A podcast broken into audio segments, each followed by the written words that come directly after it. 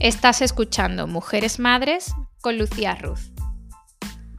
Para mujeres que son madres, pero que no solo hablan de maternidad. Sin juicios, sin culpa, sin filtro. Recalienta tu café y disfruta de un nuevo episodio de Mujeres Madres.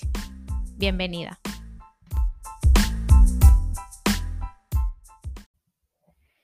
En el episodio anterior hablé de carga mental como una de las maravillas de la maternidad. Pero otra de estas maravillas es la culpa, la famosa culpa. La culpa, por definición, es una emoción negativa que surge cuando percibimos que hemos hecho algo mal o hemos causado daño a alguien. Puede ser una respuesta normal e incluso saludable porque hemos actuado de forma contraria a nuestros valores y esto nos ayuda a darnos cuenta. Sin embargo, cuando la culpa se vuelve excesiva, puede interferir en nuestra vida cotidiana y afectar negativamente a nuestra salud emocional. Esta es la definición de culpa que se queda corta, cortísima, para lo que es realmente la culpa de una madre, que es algo muy grande. ¿Y por qué las madres vivimos con tanta culpa? La culpa vive constantemente en nuestra mente, la culpa puede ser útil o no, la culpa puede ayudarte a darte cuenta de ciertos comportamientos y de cómo podemos mejorar la versión que somos, pero si la culpa empieza a quemarnos por dentro, a despreciar quiénes somos y a cuestionar lo que hacemos y cómo lo hacemos, se convierte en dañina. La culpa viene de un estándar de buena madre que existe tanto a nivel social como internamente en nosotras. Entonces, comparamos lo que somos con nuestro concepto mental de buena madre o de la vida ideal que deberíamos tener y dar a nuestros hijos y se genera la culpa.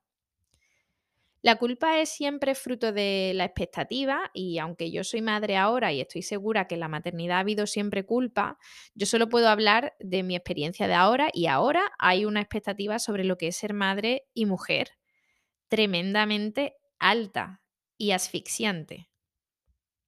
En la cuenta de Instagram de Mujeres Madres tengo un post en el que hablo de la maternidad moderna y de cómo esta nueva forma de crianza trae consigo cosas maravillosas, porque somos la generación del cambio, estamos criando personas que tengan en cuenta sus emociones y las de los demás, estamos criando en la conciencia, en el respeto, cuestionando la crianza tradicional y evolucionando sobre la misma y todo esto está genial. Y como madre moderna me siento afortunada de poder formar parte de esta revolución, pero ¿a qué coste?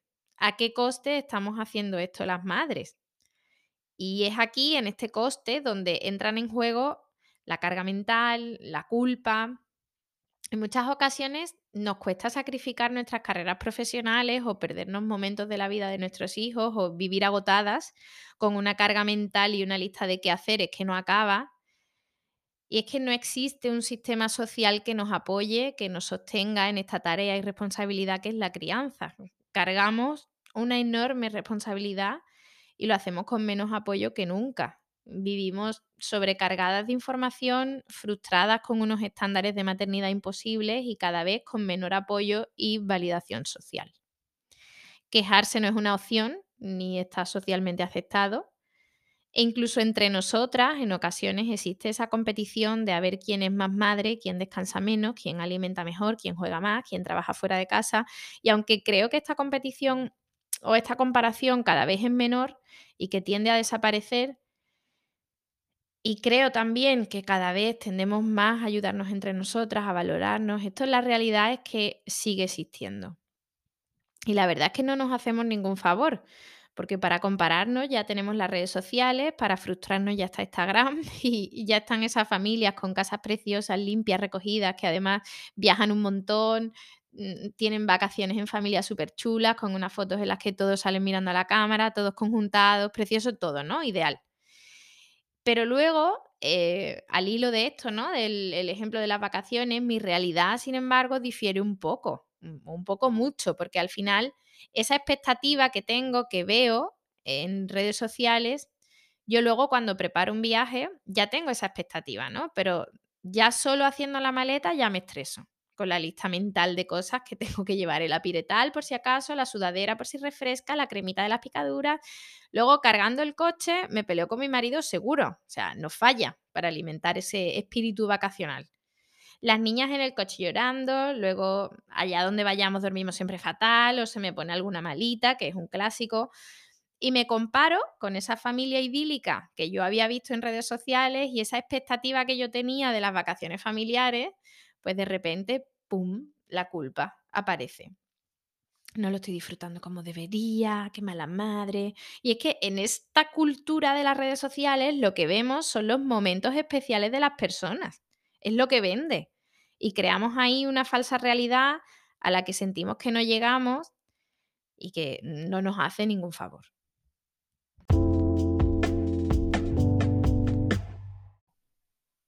Y como la culpa es inevitable, intento sacarle lo poco bueno que puede tener y es que al final la culpa es fruto de que este rol de madre que estamos haciendo nos importa. Nos importa hacerlo bien, nos importa criar hijos con buenos valores, que sean felices, que estén preparados para la vida. Entonces, cuando hacemos algo que no cumple con nuestros estándares de buena madre y les gritamos o no les leemos un cuento para dormir o no queremos sentarnos a jugar, nos sentimos culpables y a mí realmente no me preocupa sentirme culpable por no cumplir a veces con mi propio estándar de buena madre, porque no soy perfecta. Y a veces no tengo ganas de leerles un cuento y tengo ganas de estar con mi móvil tranquila sin que nadie me hable, pero sé que lo que para mí es importante, que es estar presente, acompañarles a descubrir el mundo, transmitirles valores que son importantes para mí, que me sientan como un lugar seguro al que siempre acudir.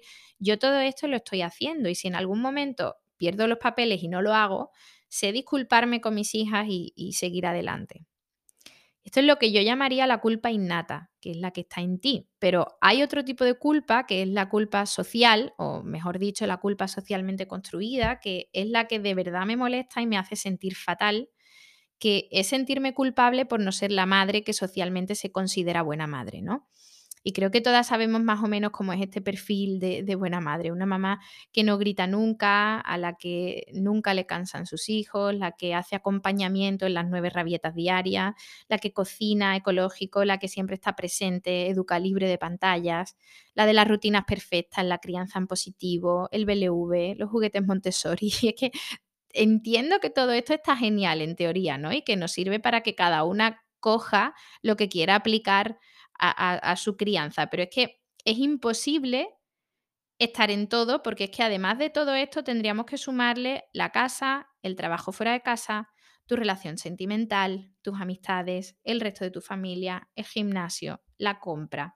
Y como no hay tiempo material para todo, al final llegamos agotadas al final del día, habiéndonos dejado atrás un montón de cosas y sintiéndonos culpables por ello, encima. Así que como hay que simplificar, porque a todos no vamos a llegar, yo creo que lo primero es liberarnos de las expectativas y, valorar lo que es realmente importante para ti y cubrir esta parte, ¿no? Y si tienes esto cubierto, sentirte satisfecha. Mis hijos se sienten vistos por mí, se sienten queridos, se sienten respetados. Pero bueno, esto es la culpa con respecto a los hijos, que al final los niños no, van a tener un trauma porque no les llevase conjuntado o porque les dieran nuggets para cenar porque no te dio tiempo de hacer una sopita de pescado. Lo que pasa es que la culpa va más allá. Es que no es solo la culpa con respecto a los hijos, es que la culpa con respecto a nuestra carrera profesional también ocupa mucho. Con los debería.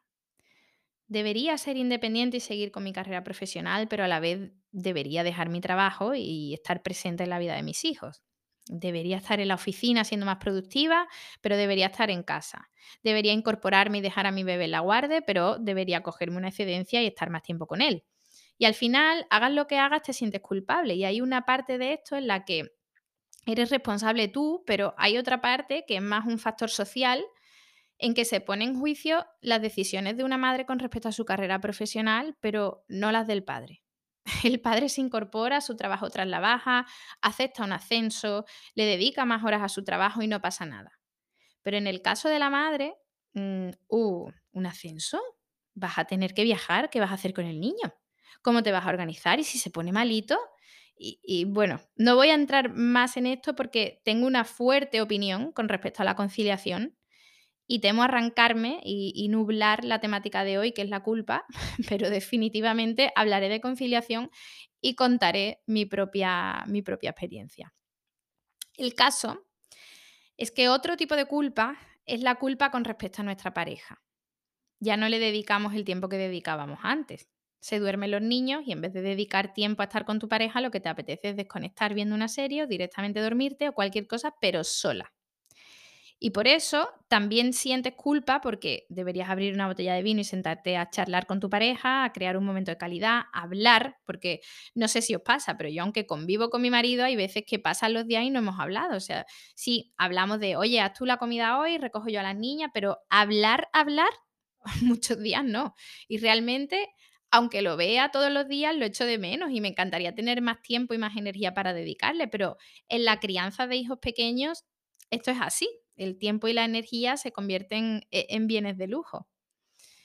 Y sobre todo, para mí la culpa me viene cuando tengo tiempo disponible para mí sola y al final no lo disfruto, porque siento que tendría que estar dedicando este tiempo a mis hijas o a mi marido y aunque a veces me obligo y me esfuerzo en hacer algo para mí, termino por no disfrutarlo. Y yo creo que esto es una cosa que a los hombres no les pasa.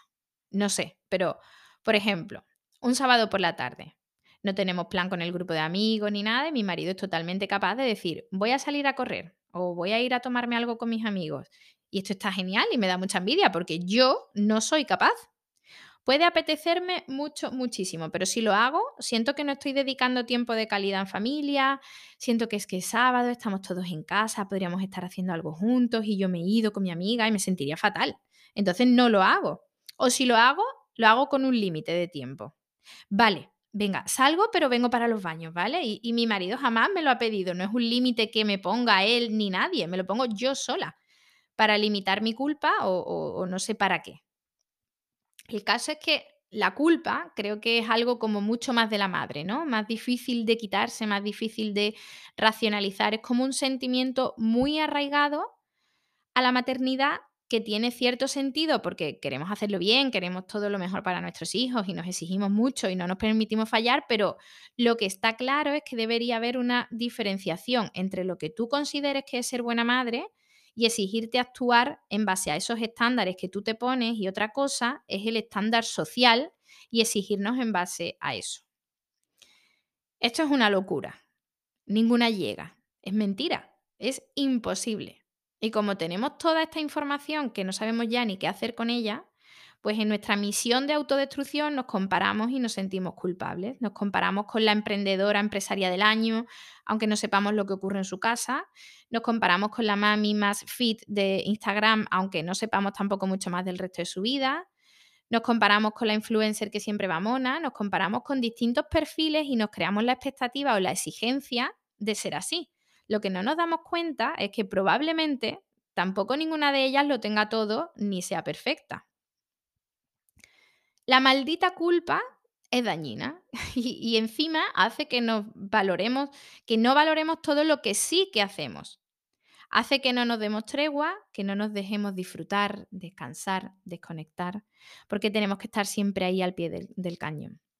Así que como no tengo ningún truco mágico para liberarnos de la culpa, lo que sí espero es que compartiendo esto y normalizándolo y dándole una explicación a nuestra culpa podamos quitarnos un poquito de peso o al menos sentirnos más acompañadas y más vistas entre nosotras, porque estoy segura que todas lo hacemos lo mejor que podemos y sabemos y eso ya es mucho. Y deberíamos darle el valor que tiene.